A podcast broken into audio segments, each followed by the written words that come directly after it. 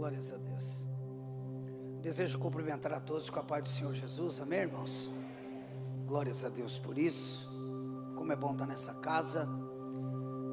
depois de algum tempo, né? Deus, Ele é Senhor de todas as coisas. Estivemos ali no retiro de carnaval juntamente com o pastor Reinaldo e combinamos até uma, uma cruzada aqui para março. O pastor comprou a passagem. Então, o nosso plano era que no finalzinho de março, se não me engano, 27, coisa assim, 28, né, pastor? Nós estivéssemos aqui realizando três dias de grande avivamento. O pastor comprou a passagem, inclusive, estava tudo certo. E aí nós fomos surpreendidos, né, irmãos? Nós somos surpreendidos. Na verdade, nós somos surpreendidos, mas a Deus ninguém pega de surpresa. Nós tínhamos e temos muitos projetos é, para esse ano e que não foram interrompidos. Pergunta que não quer se calar, irmãos, em meio a tudo isso que aconteceu e que está acontecendo, estamos ainda no meio de uma turbulência menor, é verdade, mas ainda estamos ainda dentro do, do olho do furacão. Aonde está Deus? Deus ele está no mesmo lugar. Deus ele não mudou, ele continua o mesmo, irmãos o mesmo. É, tudo isso que está acontecendo, e se aconteceu, é porque Deus permitiu, não é porque Deus queria. Porque querer, quem quer na verdade somos nós. Nós queremos tanta coisa, irmãos, mas nós só precisamos de uma, que é da presença dEle. Presença dEle é suficientemente capaz, irmãos, para nos fazer conduzir, independente do momento, independente da circunstância ou independente de qualquer situação que viemos atravessar. Uma coisa eu sei: coisa boa fez você de levantar nessa manhã, vir para a casa de Deus com máscara. E é verdade, irmão, tem muita gente que só está usando máscara aí ainda por causa das recomendações, né, governamental, por causa dos cuidados, por causa de tudo isso que está acontecendo, está usando a máscara. Mas nós sabemos que se Deus não guardar a casa, em vão vigiar os que guardam, irmãos. Então, primeiramente é Deus. Se Deus não nos guardar, irmão, não tem máscara, não tem álcool gel, não tem nada, irmãos, que possa impedir de uma situação adversa acontecer na nossa vida, né? Eu, antes de agradecer ao pastor, eu quero dizer que no meio dessa situação eu perdi muita gente que eu amo, muitos pastores, é, muitas pessoas próximas, e eu entendi uma coisa, irmãos, que quando chegar a hora, bom, não tem jeito, chegou a hora, é a hora, independente do que vier. A Bíblia diz no livro de Jó que nossos dias já estão contados. Então, coisa boa fez Deus em em não anunciar o dia da nossa partida. Já pensou se ele, ele anuncia dizendo: Ó, oh, no dia tal, você não vai ficar mais nessa terra, você não iria viver. Então, viva, porque a Bíblia diz que Jesus veio da vida e vida com abundância. Amém? Amados, eu vou fazer uma leitura aqui. Pastor Reinaldo, minha gratidão, sua família, sua esposa, meus amigos, o Daniel e o Darlan Deus abençoe pela companhia. O Daniel foi me buscar hoje de manhã. É, cheguei de São Paulo, irmãos. Né? Tomei um café, já vim aqui direto para cá. Para poder trazer uma palavra do coração de Deus aos vossos corações. Queridos, Evangelho do nosso Senhor Jesus Cristo, escrito por João, capítulo de número 6. Oh glória! João, capítulo 6 Irmão, se a máscara atrapalhar um pouco, você dá glória, você tira ela um pouquinho, dá um glória e coloca de volta.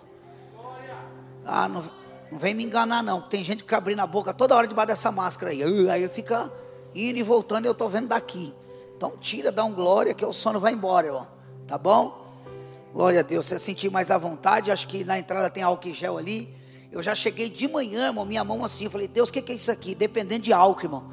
Toda hora passando álcool na mão, já estava Falei, Jesus amado, o sangue de Jesus tem poder. Ainda bem que é a mão, né? Evangelho de João, capítulo 6, verso 1. Olha o que, que vai nos dizer esse texto tão maravilhoso, escrito por João, o apóstolo amado. Depois disso, partiu Jesus para o outro lado do mar da Galileia, que é o de Tiberiades, ou Tiberíades. E a grande multidão o seguia, porque via os sinais que operava sobre os enfermos. Jesus subiu ao monte e assentou-se ali com seus discípulos. E a Páscoa, a festa dos judeus, estava próxima. Então Jesus, levantando os olhos, vendo uma grande multidão que vinha ter com ele, disse a Filipe: Onde compraremos pão para estes comerem? Mas dizia isto para experimentar o que ele bem sabia o que havia de fazer. Filipe respondeu: duzentos dinheiros de pão não lhe bastarão para cada um deles. Tome um pouco.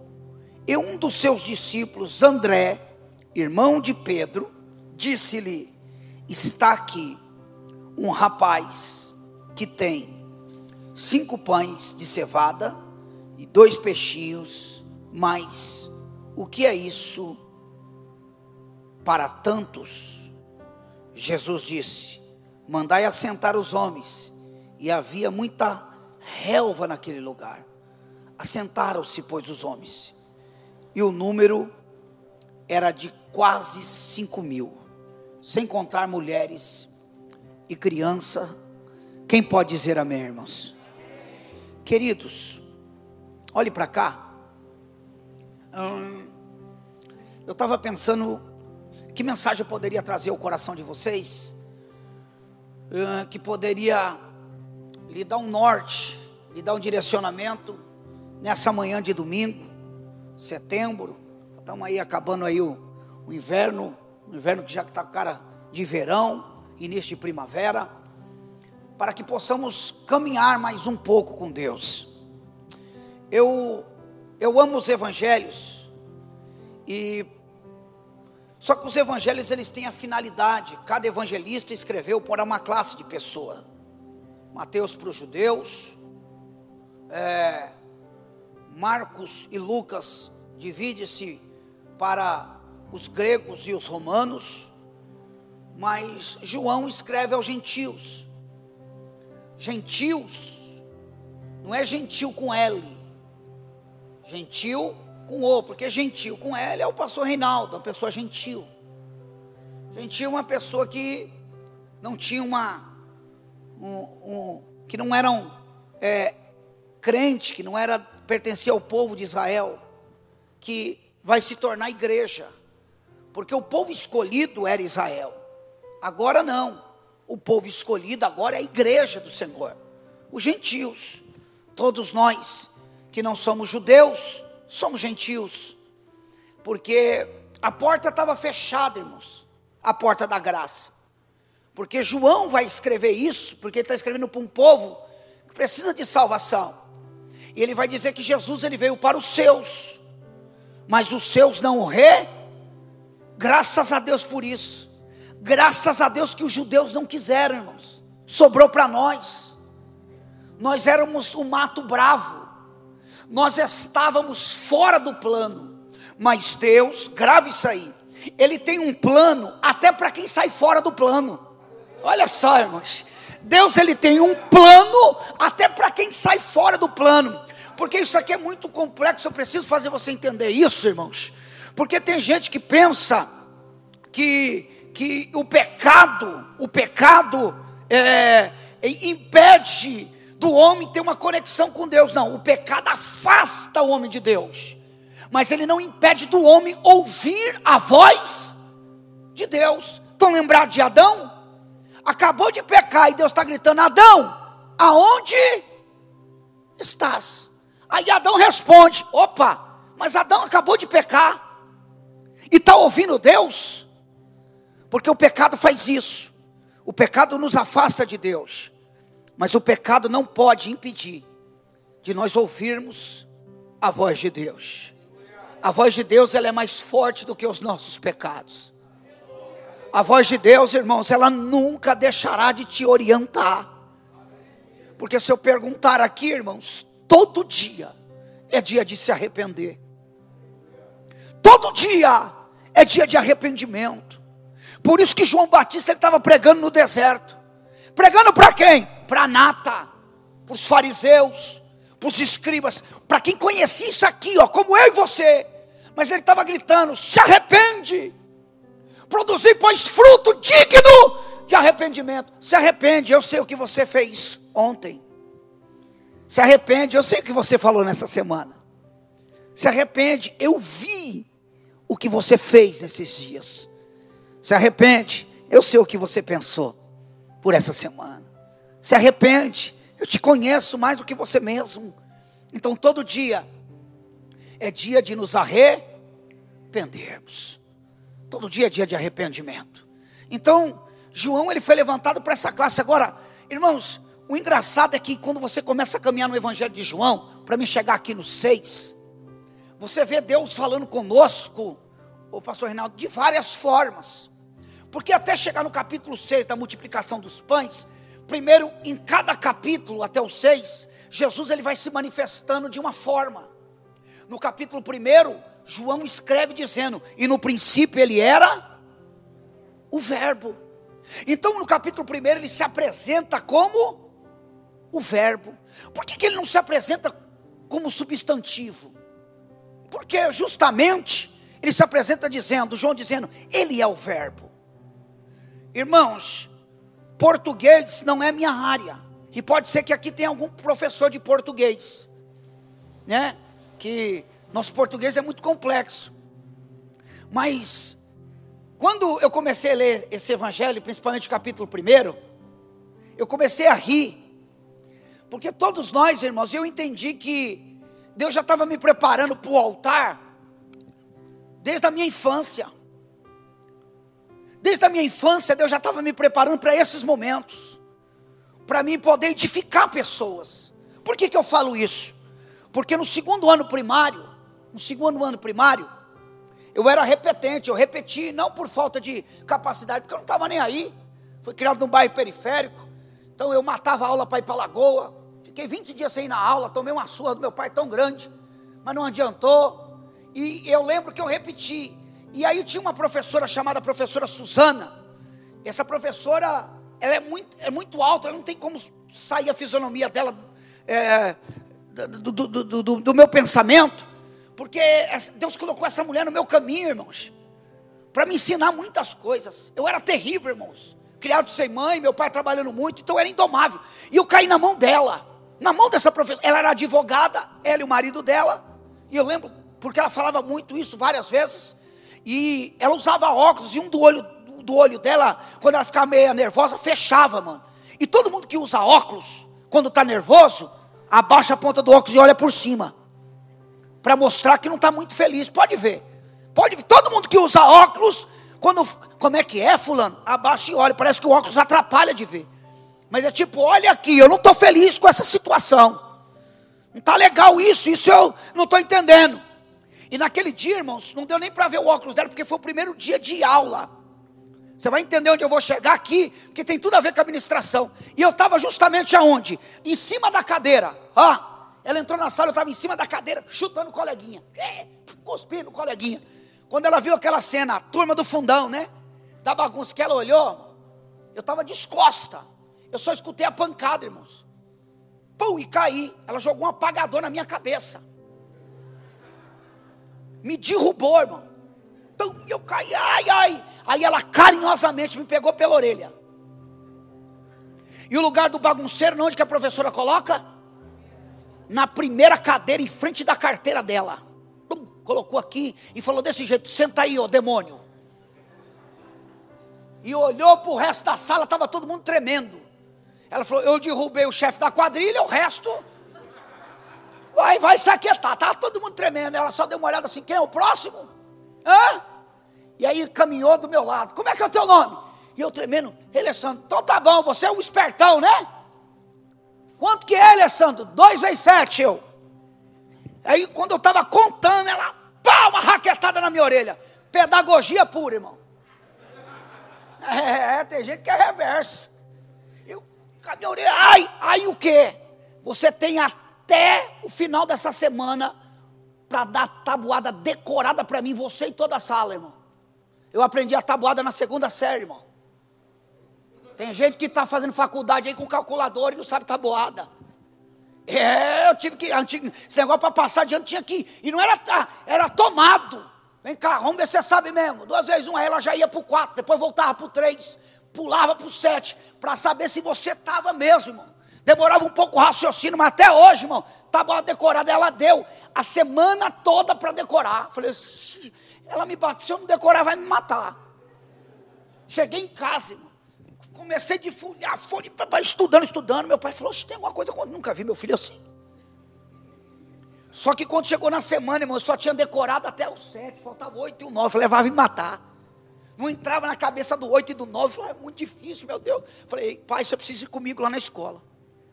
O que, que aconteceu? Eu falei, a professora me derrubou, pai, me jogou apagador. O que, que você estava fazendo? O filho nunca faz nada, nada, pai, nada. Estava lá, ela chegou e bateu em mim. Né, filho, não é assim? Meu pai, não, meu filho, eu vou lá com você. Chegou lá, falei, agora eu estou com meu pai. E, você, e filho, quando está com o pai, ele anda até diferente, né, mano? Falei, meu pai, pai alto, mano. Diferente de mim, meu pai é alto, olho azul. Queria ter puxado o olho do meu pai.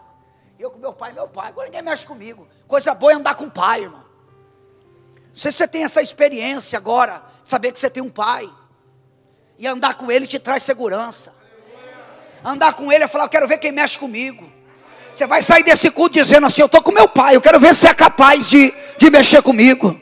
Eu cheguei com ele, você chega em casa, se tiver algum desafio lá, você fala, eu cheguei com meu pai, eu estou vindo do culto agora, e meu pai está vindo comigo, eu quero ver quem é capaz de mexer comigo. Entrar no carro e dizer, eu estou com ele, eu quero ver qual é o demônio que vai mexer comigo. Eu não sei você, mas coisa boa é ter a companhia do pai. O pai, ter a companhia do pai te traz segurança sabe, te traz firmeza. Eu falei, eu estou com meu pai, cheguei com tudo lá com meu pai. Ah, irmão, quando eu cheguei com meu pai, falei, agora essa professora vai ver. Professora, vem cá, meu pai está aqui. Ela, pois não. Ele falou, eu quero te fazer uma pergunta. E tinha várias mães lá também, querendo falar com ela. Você bateu no meu filho? Ela falou, bati sim, senhor. Seu filho é um, é um terror. Estava em cima da cadeira, chutando os coleguinhas. Eu já mostrei para ele que aqui não é a casa dele, não. Se lá ele faz ali, aqui ele vai ter respeito. Ele disse: Não, não, não, calma. Eu vim aqui para falar para você que eu nunca vi meu filho estudar. Essa semana eu vi ele estudando. Ele está na tua mão, faz o que você quiser. Falei, agora eu estou morto. Eu olhei para ele. Falei, mas o senhor é meu pai. Falei, então eu sou seu pai, por isso que eu te amo. Eu nunca te vi tão bom assim. Você repetiu, essa professora tem alguma coisa diferente. Não estou nem aí que ela vai fazer com você. Ela te mudando para mim, tá joia. Falei, agora eu morri. Ela falou assim: muito obrigado, pai. Deixa comigo que eu vou cuidar dele. Só olhou para mim e fez, hã? Eu, shh. Sentei. Sabe o que, que aconteceu, irmão? E aí eu vou entrar aqui. Por que, que João me explica dizendo, no capítulo 1, que no princípio ele era o verbo? Porque depois desse dia, a professora Suzana tinha um programa de reabilitação de repetentes. No meio do ano ela passar para o terceiro e no final do ano jogar para o quarto. E foi isso que ela fez comigo.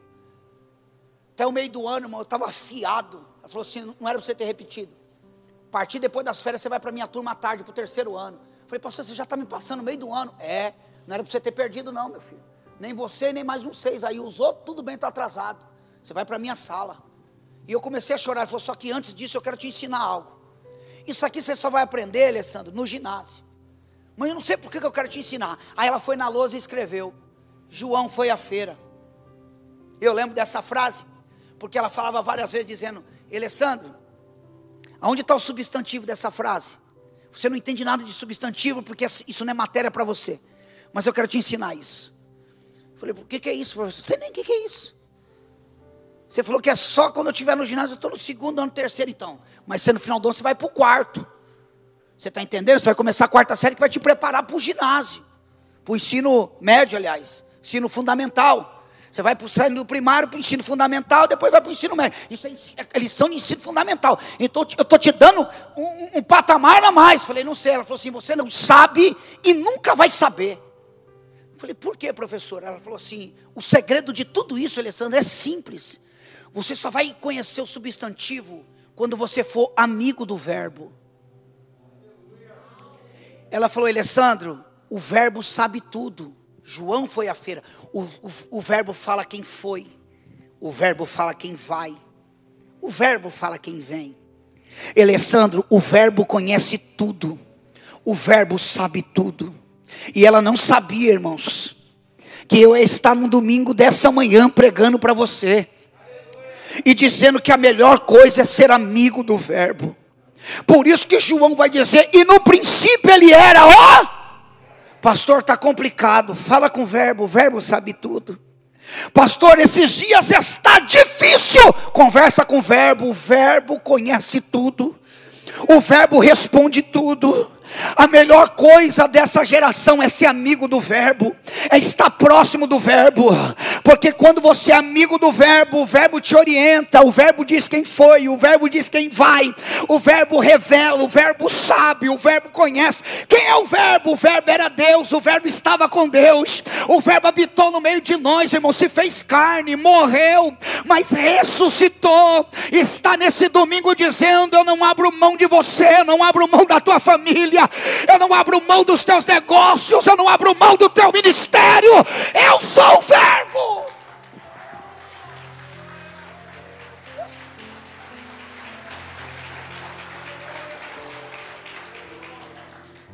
Seja amigo do Verbo. Você sabe qual é o nosso problema, irmão, dessa geração? É que falamos tanto do Verbo, mas não somos íntimos dele. Temos que voltar a ser íntimos do Verbo. Temos que voltar a vibrar nos nossos cultos. Temos que voltar a chorar de novo. E quando somos amigos do Verbo, irmãos, nós já não andamos mais segundo as nossas vontades. Não andamos mais segundo as nossas próprias práticas. O Verbo conhece tudo, irmãos. O Verbo sabe tudo. O Verbo, ele sabe o que é melhor para você. Seja amigo do verbo. Por isso que João ele vai revelar dizendo, e no princípio é o verbo. Eu não posso começar escrevendo esse evangelho se não for falando do verbo. Assim como no livro do Gênesis começa falando do criador, aquele que criou todas as coisas, e no princípio criou Deus. Aí João disse: Deus criou, e aí João vai falar assim: e no princípio ele era o verbo. Falando de princípios, irmãos falando de começo, é impossível começar alguma coisa se não for com o verbo. Tem gente que quer começar uma nova caminhada, começar um novo direcionamento, mas é impossível começar qualquer coisa sem falar com o verbo. Deus ele tem uma resposta para alguém que entrou nessa manhã. Fala com o verbo. Fala comigo, o verbo sabe tudo. Pastor, está difícil, o verbo conhece tudo. Estou desanimado. O Verbo está aqui para renovar as tuas forças nessa manhã. Ele está aqui para te ensinar que você pode ir além, que você pode é, com Deus saltar muralhas, mas o que você precisa entender é que Ele é o Verbo. Então o Evangelho de João, ele começa assim. Eu não quero ir trilhando, porque eu quero chegar no capítulo 6. Porque no capítulo 6, Jesus ele vai se revelar à multidão. E dentro dessa desse texto aqui, ele vai me, ele vai me ensinar algumas lições, irmãos, que me faz entender que é ele que move as situações. É deserto, o lugar é desértico, existe uma multidão com ele no deserto. Ele vai chamar Felipe para alimentar, e Felipe, não sei se inocentemente, vai dizer: Senhor, 200 dinheiro, 200 denários, não é suficiente para alimentar essa multidão aí. Filipe ele tem uma resposta, dá uma resposta para Jesus dizendo: é impossível fazer alguma coisa. Só que nesse cenário aparece um discípulo chamado André. Repita comigo, André. E é sobre André que eu prego, quero pregar aqui nessa manhã. André, irmãos, tem uma resposta para aquilo que Jesus precisa. Se André não está aqui, o milagre não acontece. Por que, que se André está aqui, o milagre não acontece? Porque André, ele vai falar algo que mexe. E o que, que ele vai falar? André vai dizer: Eu conheço alguém que. André vai apresentar. André é a ponte para alguma coisa acontecer. Deus me trouxe nesse domingo para dizer que existe um André que vai aparecer no teu caminho, que vai te apresentar para alguém. Eita, Jesus! Que vai te levar alguém para você, para alguma coisa acontecer. Você está entendendo o que Deus está dizendo? Eu sempre vou levantar um André, que vai ser uma ponte para o milagre acontecer na sua vida. Pastor, mas como é que é esse negócio de André? Deus sempre vai levantar um André. André é a ponte. Enquanto Felipe não tem a resposta, André disse: Eu conheço alguém que tem. E eu vou apresentar. E quando eu apresentar esse alguém, quem sabe o cenário pode mudar. Quem sabe a minha situação pode mudar. Não é para todo mundo isso aqui, mas pega quem quiser. Deus está dizendo: está vindo um André na sua direção. No meio dessa pandemia, Deus está dizendo: Eu vou apresentar o André para você. Como nós precisamos de André, irmãos, no nossos meios, porque tem gente que só quer para ele. Se André fica calado, nada com. Não, eu vou, Senhor Jesus. Felipe está falando, mas eu conheço alguém aqui que tem. Eu vou apresentar. Quero te apresentar para Jesus. Quem sabe alguma coisa acontece. Deixa eu te apresentar. Eu sou a ponte. Eu sou aquele que apresento. Eu me emociono com isso, irmãos, porque eu vivi isso. No momento mais difícil da minha vida, irmão, apareceu um André. Quando eu pensei que tudo estava acabado, Deus colocou um André no meu caminho.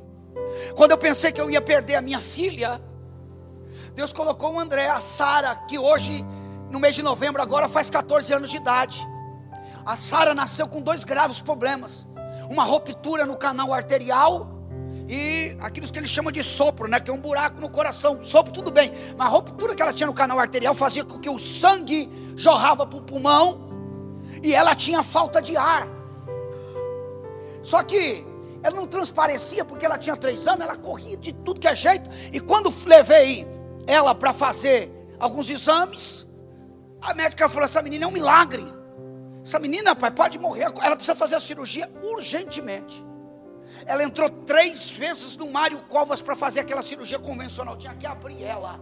E toda vez que ia fazer a cirurgia, acontecia alguma coisa e eu não sabia. Era febre, a médica dizia isso, dizia aquilo. Até que na quarta vez a cardiologista, a doutora Sheila, me chamou.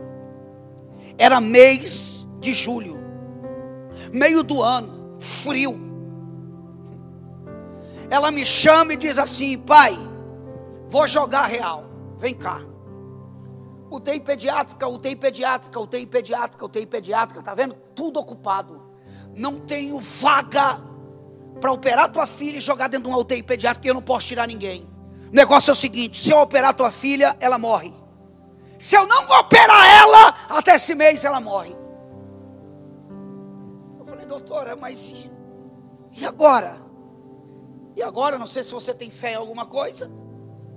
Ora, pai, eu estou brigando aqui, eu estou batalhando. Estou tentando fazer contato em outros hospitais. E vou jogar ela no SUS.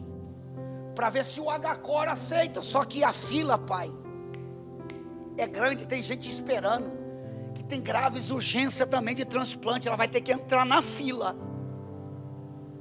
E eu tenho uma segunda opção. Para salvar ela. Eu falei, então me fala. Você pagar a cirurgia no HCOR. Chegou uma cirurgia nova dos Estados Unidos que não vai precisar nem abrir ela. E quanto que é? Na época, irmãos, 12 anos atrás, quase 12, 11, 11 anos atrás, ela falou para mim assim: ó, 60 mil reais. Eu tinha um Monza, irmão, que não valia 9. E eu estava pagando ainda o Monza. Estava no barraco, falei: agora fritou, vai morrer, minha filha vai morrer, não tenho dinheiro. Falei: agora, Jesus. Fui para o meio do mato, irmão. Igual doido. Falei, eu vou orar. O crente falou que no monte tem a resposta. Vou no monte. Terrei minha cabeça igual tatu no meio da terra. Irmão. chorava, gritava, orava. O silêncio de Deus incomoda, né? O silêncio de Deus frustra. O silêncio de Deus machuca. O silêncio de Deus, irmãos, nos traz desespero. Eu não sei você, mas a coisa mais difícil é você falar: fala comigo, Deus. Só que Deus não fala em meio ao desespero. Deus não é nosso empregado. Ele não vem na hora que nós queremos. Ele sabe a hora certa de agir. E se ele não agir, irmãos, é porque não é para ele realizar o que tem que fazer. E nós muitas vezes não entendemos isso e só queremos glorificar a ele quando ele faz. Quando ele age, aí eu conto o testemunho. Mas e quando ele não age? Eu tenho que entender que ele está no mesmo lugar. Eu tenho que entender que se ele não quis agir alguma coisa, ele quer me ensinar em meio a esse processo. Se ele não está falando comigo, ele quer me ensinar alguma coisa. E eu tenho que entender. E o que essa geração não entende, irmãos, é que só uma coisa, uma coisa, uma coisa só é que faz Deus se inclinar. Eu disse: quantas coisas faz Deus se inclinar, irmãos? Quantas coisas? Deus não se inclina quando você ora. Deus não se inclina quando você louva. Deus não se inclina quando você prega. Deus não se inclina quando você jejuma. Não. Mas eu vi Deus se inclinar. Quando Davi ele canta a Deus. No Salmo 40 diz: Eu esperei com paciência no Senhor. Aí ele, opa.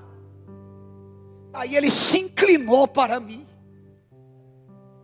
A espera faz Deus se inclinar. Nós queremos tudo no chá e Deus está dizendo: espera. Nós queremos ver acontecer amanhã e Deus está dizendo para alguém: espera. Aprenda a esperar em mim. Para de esperar em pessoas. Para de esperar em situações. Nossa, eu estou esperando uma situação aí. Quando acontecer, Deus está dizendo: Isso vai te trazer frustração. Isso vai te trazer angústia. Isso vai te trazer ansiedade. Pastor, onde eu espero nele? Confia nele. Aguarda nele. Porque ele tem a resposta certa para a tua vida. Deus está dizendo para alguém que entrou aqui nessa noite: Enquanto você espera, eu trabalho. Enquanto você espera, eu movimento. Enquanto você espera, eu trato. No meio desse processo, Deus queria me apresentar o André. Mas primeiro, Ele queria fazer eu espera. Espera. Pastor, estou desempregado, espera. Pastor, eu quero casar, espera, espera, espera.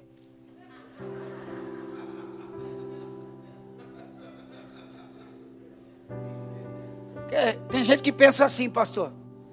Nossa, quando eu casar, vou ser feliz. Casa para você ver. Casa. Você vai ver, você vai ser feliz. Casa. Não, depois que eu tiver filho, eu vou ser feliz. Tenha filho para você ver? Tenha. Você vai ver só. Tenha. Espere, irmãos. Sabe esperar? A palavra para alguém que entrou aqui nessa noite é essa: espera. Enquanto você espera, eu me inclino. Aleluia. Eu estou sentindo a presença de Deus aqui nessa manhã. Oh, revasso, rolou, mandiu revária. Eu estou sentindo Deus dentro dessa casa aqui, porque Ele está ensinando corações ansiosos a esperar. E Ele está dizendo no meio dessa espera, eu vou trabalhar. Oh, glórias a Deus, porque essa espera vai fazer você confiar em mim acreditar que sou eu que vou guerrear as suas guerras, que sou eu, gente. Você precisa entender isso. Aleluia, que no meio dessa espera, o Deus que você serve vai ensinar você que Ele é todo poderoso. Glórias a Deus, que Ele conhece você, Ele conhece a tua estrutura e Ele sabe que essa espera vai te moldar, vai te modelar, vai fazer você amadurecer e ninguém amadurece amadurece sorrindo. Ninguém amadurece sorrindo. O amadurecimento vem debaixo de dor, vem debaixo de lágrima, vem debaixo de decepções, de traições. Ah! Para com isso, essa semana eu preguei lá em Mauarmo, mas foi um rebuliço tão grande na igreja. Eu falei assim: ó, Essa noite é a noite do conflito. Jesus, ele disse no Evangelho de Lucas: Eu não vim trazer paz, eu vim trazer conflito. Na família vai estar dois divididos. Aí ele acertou lá, na hora contra a sogra, pai contra a mãe, começa a falar: Eu não vim, eu vim dividir mesmo, eu vim bagunçar o negócio. Eu vim para você ter conflito. Você está esperando coisa, mano, conflito, conflito interno, conflito externo, conflito. Eu não vim trazer para. Enquanto vocês morarem aqui, no mundo vocês vão ter tribulação. Aí ele disse: Mas em mim vocês vão ter paz. Então espera nele. Você está esperando em coisas, está esperando em tudo isso aí, e tá. Você sabe qual é o nosso mal? O mal desses da nossa geração, da nossa, eu falo nossa, não é tua, não, nossa. É a ansiedade. Os psicólogos nunca ganharam tanto dinheiro igual agora. Irmão. Nunca. Mas pergunta para o ansioso: você nunca vai ver alguém ansioso? Está ansioso por quê? Quero comprar um helicóptero. Estou ansioso porque quero comprar um helicóptero. Enquanto eu não comprar um helicóptero, você já viu alguém ansioso por isso, irmão? Sabe qual é a ansiedade? Ai meu Deus, a conta de luz, a conta de água. Ai o boleto, a faculdade, meu Deus, essa, ah, essas coisinhas. Por que você fica ansioso? A conta, isso, aquilo ali, ansioso. Aí Jesus disse assim: quando esse tempo chegar, dá uma volta comigo, vai para o meio do mato e observa os pássaros. Eles não semeiam nem colhem. Todavia eu não cuido deles. Você acha que eu não vou cuidar de vocês que são a coroa da minha criação? Você acha que eu não vou cuidar da tua família? Você acha que eu não vou cuidar da tua casa? Você acha que espera? Você acha que eu não vou cuidar de você? Tira esse negócio do teu coração. Tira isso. No meio dessa luta, Deus me ensinou a esperar. Quando ela falou isso, eu falei: minha filha está morta. Sabe para onde eu fui, irmãos? Para esse local. Aqui é o lugar da resposta. Aqui é o lugar onde Deus se revela, irmão. Aqui é o lugar onde Deus fala. Só que naquele dia, pastor, eu queria ouvir. Só que o pastor me convidou para pregar. Eu falei, eu vou pregar o quê? Uma dor tremenda, irmão. Eu vi com um sorriso assim amarelo no culto. Pai do Senhor, irmão. Sem paz. Sem ânimo desmotivado, porque pastor não é super-herói, não. Pregador cantor, não, você pensa que está aqui cantando, sorrindo, mas às vezes o, o negócio está gemendo, tem muitas situações para resolver, preocupações. Eu falei, Jesus, eu pode ser oh, que sorrisão. E eu dentro de mim, eita, Jesus, não vejo a hora de ir embora. negócio lá em casa está feio e eu estou aqui no altar fazendo o quê? Deus falou, pregando, prega o que você está vivendo. Aí eu preguei em Gênesis Preguei no tema, quase que morri. Olha o tema que eu preguei. Quando Isaac foi levado, quase que morreu no Moriá. Quando pensou que tudo estava acabado, mas Isaac estava em cima do. Ninguém morre no altar, irmão. Altar é lugar de vida. Altar é lugar de resposta. E você vai ver que Isaac, Isaac está tá ali amarrado no altar, pronto para o quê, irmão? Pronto para amor? Mas ele está com a boca fechada. Por quê? Porque ele está amarrado no altar. Se você vê alguém reclamando, é porque a corda está frouxa. Mas o Pai vai amarrar nós no altar para dizer: não reclama, eu tenho a resposta. Não murmura, porque eu tenho a resposta. E eu gritava: no altar ninguém morre. Esse ano ninguém morre. Na tua casa ninguém vai morrer. No meio da tua família ninguém. Eu quero profetizar que o espírito da morte não vai entrar lá. Eu quero profetizar que o espírito da morte não vai entrar no meio da tua família. Eu falei: Deus, eu estou pregando para mim mesmo. Ele disse: Isso, meu filho, profetiza que a morte não vai entrar dentro da tua casa, não vai entrar dentro da tua família. Ela não vai entrar. Profetiza.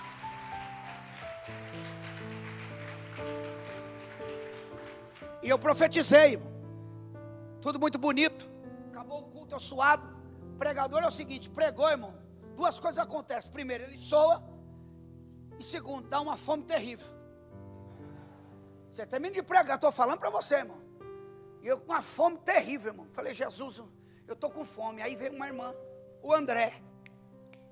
Veio o que, irmãos? A irmã segurando uma outra irmã pela mão. Ô oh, pastor, eu quero te apresentar. Eu falei, não, não sou pastor, não, irmão, eu tenho que ir embora. Eu falei, não, não, não, não, não. Quero te apresentar uma moça. Ela é de cachecol, irmão. Estava toda de branco. Falei, essa aí deve ser enfermeira. Aí eu logo ganhei, eu trabalho em farmácia. Falei, ô irmã, é, não, é, você ora por ela. E eu no meu pensamento, se ela soubesse, era ela que ia orar por mim. Eu é que estou precisando de oração. Quase que eu falei, não, irmã, põe a mão na minha cabeça, você acha que a tua luta é grande? A minha é pior. Quase que eu ia começar. Eu falei, meu Deus do céu, eu acabei de pregar. Eu, tá bom, irmão, vou orar. Então, ora, ora, minha amiga. Eu falei muito bem do Senhor, que o Senhor é homem de Deus. E, tal. e quando alguém pede para você orar, sabe o que essa pessoa está falando? Eu sei que você tem intimidade com Deus. Se você falar com Ele, Ele vai ouvir. Então, ora por mim. Olha a responsabilidade. Oração é isso. Eu quero que você ore, porque eu sei, eu senti que você tem uma comunhão com Ele. Você pedir para ele, ele vai responder, eu, tá bom. Jesus, coloquei a mão na cabeça dela. Eu falei, a oração vai ser rápida. Jesus abençoa a tua filha. Ela começou. Ô glória, ô oh, Eu falei, glória o quê? Tirei a mão na hora, pastor. falei, minha filha, está tudo bem contigo? falei, não, eu não vale. Ele falou, pastor, quando você colocou a mão na minha cabeça, eu senti uma alegria tão grande. Senti uma alegria, pastor. Eu falei, ah é? Eu falei, cara, eu, com a tristeza, a mulher sentiu alegria. Então eu transmiti alguma coisa reversa. Falei, mas que alegria é essa? Você colocou a mão na minha cabeça. E Deus falou comigo: ajuda o meu filho. Irmão, quando ela falou isso, meu sorriso abriu. Eu falei: me dá 60 mil. Não pensei duas vezes, irmão. Sabe o que ela falou para mim, Daniel? Tenho não. Eu falei: oxe, então Deus não mandou, foi nada. Eu estou precisando de 60 mil para operar minha filha. Ele falou: Pastor, eu falei, Deus abençoe. Tá. Não, não, não, não. Você quer 60 mil para quê? Pastor? Eu falei, não, nada, não, eu estou com uns problemas. Não, fala, Deus falou comigo, pastor. Eu senti, ela começou a chorar, eu senti. Deus falou para mim te ajudar, o que que é? Eu falei, moça, é o seguinte, mano. Deixa eu falar para você a verdade, mano. Estou aqui só por Deus. Minha filha aí tem menos de uma semana de vida aí. Ela tem que fazer uma cirurgia no tal hospital H-Cor. Eu não tenho 60 anos. Ela falou, o que que é, pastor? Cirurgia do quê? Falei, do coração aí, mas aí o SUS, ela, glória a Deus. Eu entendi, pastor. Ela amara sério. Eu falei, glória a Deus, por quê? Ela começou a tirar o cachecol. Quando ela tirou, irmão, no jaleco dela estava escrito HCOR, assistência social. E eu olhei para ela e falei assim: você trabalha no HCOR? Ela falou assim: eu trabalho não. Sou eu quem assino, quem opera pelo SUS e quem não opera. Eu tenho a caneta na mão, pastor. Eu sei porque Deus me trouxe aqui nessa casa. Leva a tua filha amanhã com todo o documento, porque no outro dia ela vai estar na sala de cirurgia sem você gastar um real, pastor. Eu te prometo isso. Oh, glórias a Deus. Não entendeu, meu irmão? Deus enviou o André naquele culto para gerar um milagre dentro da minha casa. Você não entendeu? Nessa manhã Deus está dizendo: tem um André vindo na tua direção.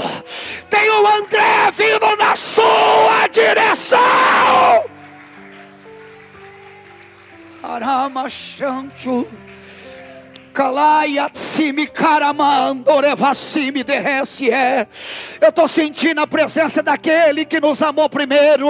Será que você pode levantar uma das mãos nessa manhã, irmão? E sentir o que eu estou sentindo em cima desse altar? Há uma resposta de Deus para a tua casa aqui nessa manhã. Há uma resposta de Deus no meio da tua família aqui nessa manhã. Se prepara, porque nessa manhã está sendo gerado um milagre para quem entrou por essas portas. Se você pode, começa a falar com ele aí agora. Começa a declarar que Ele é bom, que Ele sabe o que você precisa. E tal é, se me calachando, vai recebendo de Deus autoridade aí agora. Vai recebendo de Deus o que você precisa aí agora. Eu vim aqui nessa manhã pregar para alguém que está precisando de um renovo, que está precisando de uma transformação. Deixa Deus pegar você pela mão. Deixa, deixa o Espírito Santo te envolver.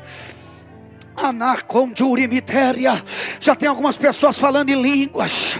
Já tem algumas pessoas chorando. Já tem algumas pessoas recebendo de Deus aqui nessa manhã. Alacandu reval.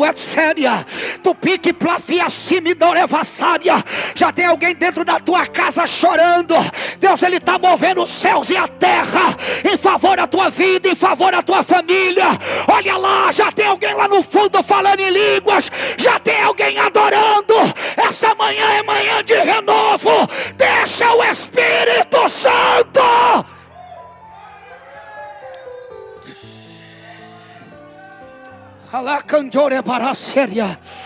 Vai, Espírito Santo, vai, vai operando. Vai operando, Espírito Santo, vai arrancando essa preocupação agora. Vai, Espírito Santo, tirando de dentro para fora e de fora para dentro. Nós já estamos vivendo um grande avivamento aqui nessa manhã. É o impacto de Deus sobre a tua vida, sobre a tua casa, sobre a tua família. Deixa Deus te visitar nessa manhã. Deixa, deixa Espírito Santo. Talacanjuri me caravasséria. Oramachandore bacalassimi. Etacatu.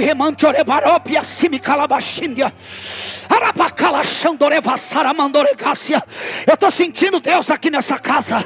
Eu estou sentindo o Espírito Santo conduzindo esse ambiente. Eita, Deus veio para marcar a vida de pessoas aqui. É isso aí, mulher de Deus. É isso aí, vaso. Deus vai começar a tomar os seus vasos aqui nessa manhã. Deus vai começar. Eita lá é. Eu não sei há quanto tempo você não chora, não fala em língua. Mas Deus está renovando famílias aqui nessa manhã. Deus está restaurando corações aqui nessa manhã. Deus está colocando de pé ministérios aqui nessa manhã. Você vai voltar a fazer o que você fazia. O diabo não vai te acusar.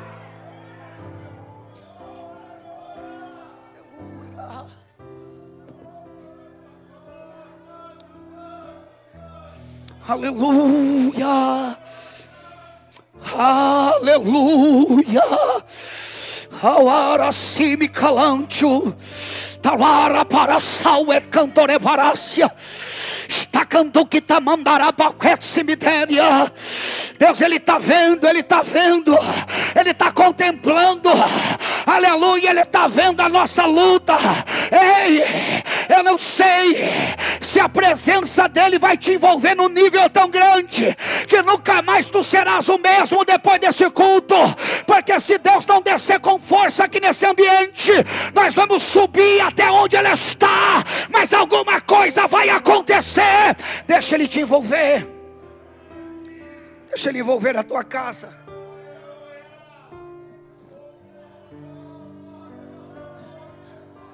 Deixa Ele envolver a tua família. Aleluia, Jesus.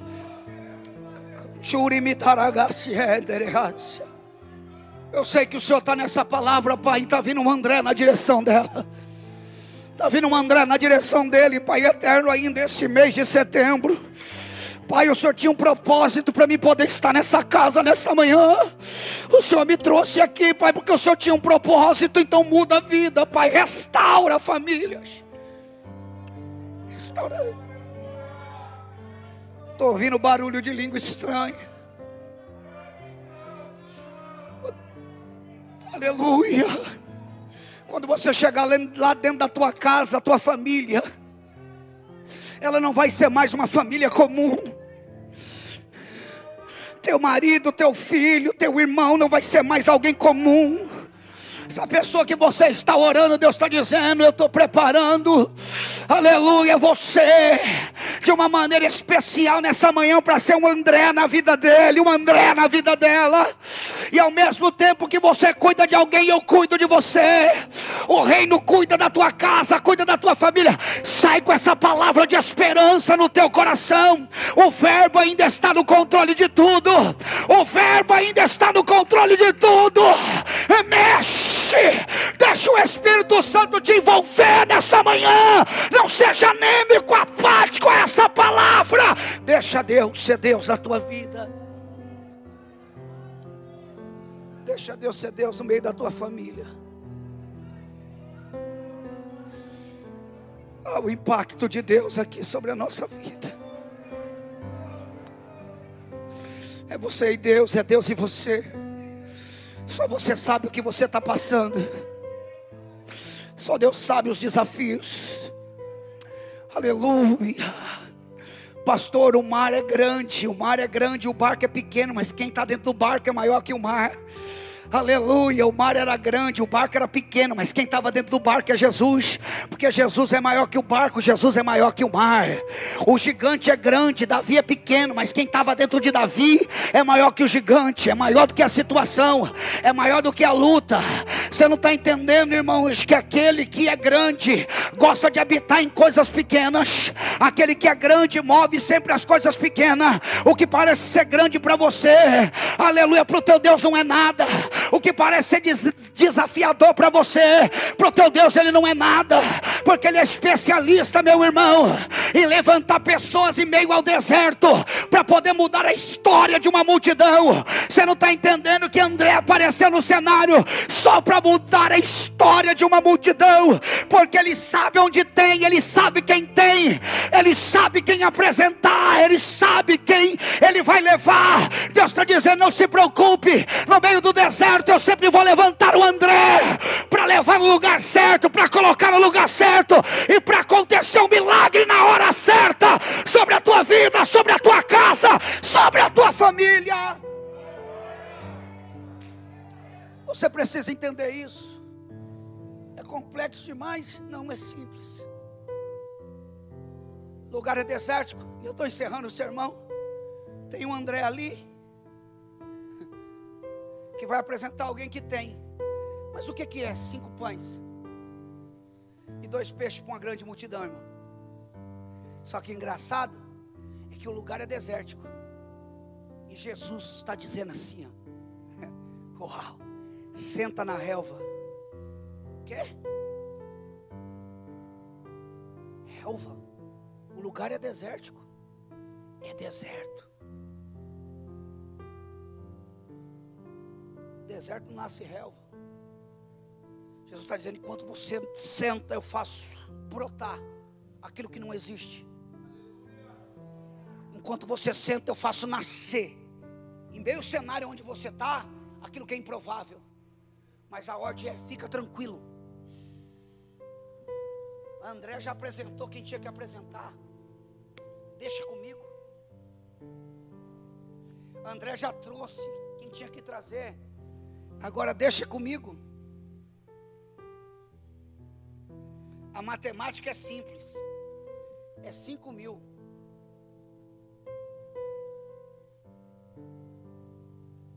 Eu tenho cinco mil. E aqui eu tenho sete para dividir para cinco mil. Eu tenho sete para dividir para quanto? Será que tem algum professor de matemática que pode me ajudar?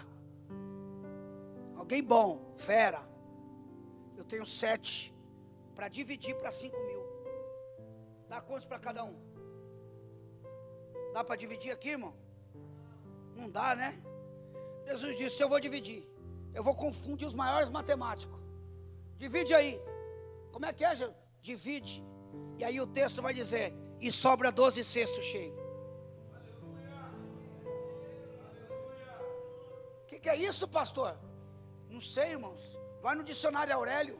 Está escrito lá: milagre. O que, que é milagre? Dicionário Aurélio. Algo que não pode se explicar. O que Deus vai fazer na tua vida, não vai ter como explicar, não.